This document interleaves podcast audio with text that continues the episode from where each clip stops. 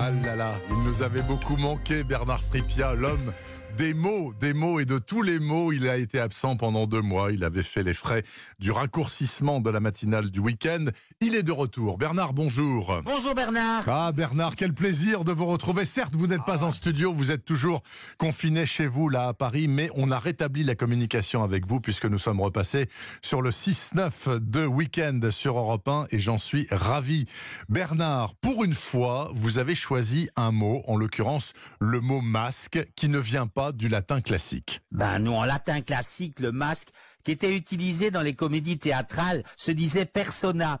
Alors on a fini par donner son nom au comédien qu'il portait, d'où personnage, personne. D'accord. Et notre masque actuel? Ben, on l'emprunte au XVIe siècle à l'italien maschera, que les compatriotes de Léonard de Vinci utilisaient pour désigner un faux visage. Oui. Mais alors, dès le début, les autorités se méfient des masques.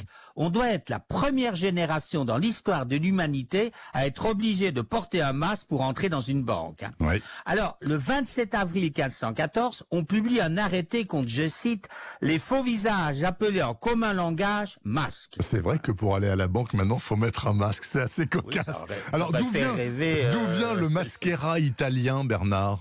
Bah, du latin tardif masca, qui désignait une tache noire. Alors, la similitude entre noir et masque s'explique par le fait qu'en Italie, les plus anciens déguisements consistaient à se noircir le visage. Mais on retrouve une trace de cette couleur dans la première édition de l'Académie.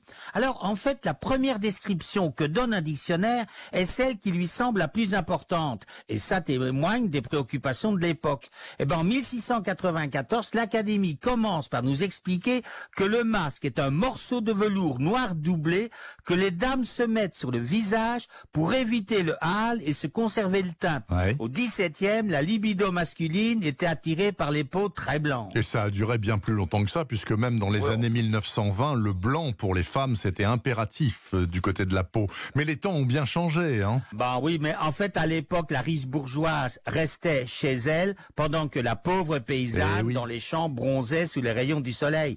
Tandis qu'actuellement, avoir le teint bronzé suggère un Noël à Courchevel et l'été aux Canaries. Alors, de là à penser que les mecs ne sont attirés que par le fric, il y a qu'un pas. Et l'Académie, l'Académie a changé ses priorités aussi. Oh oui, dès sa deuxième édition, elle privilégie le côté festif et cite les masques de carnaval. Alors le morceau de velours que les dames se mettent pour se protéger du soleil passe au second plan et disparaît complètement dans sa dernière édition. Bon, c'est vrai que plus personne ne met un masque pour éviter le bronzage. Absolument. La moralité de tout ça, Bernard? Ben, si dans les dictionnaires qui paraîtront dans les prochaines années, le coronavirus échoue à reléguer l'aspect festif du masque au second plan, ben c'est qu'il aura disparu. Ben non, il n'y a plus qu'à espérer. hein. Absolument. Il n'y a plus qu'à l'espérer. Ça fait pas l'ombre d'un doute. Merci beaucoup, Bernard Fripia. Bernard Fripia, le retour de la grammaire et des bons mots le dimanche matin sur Europe 1. Je vous souhaite un très bon dimanche, Bernard. Merci, à dimanche.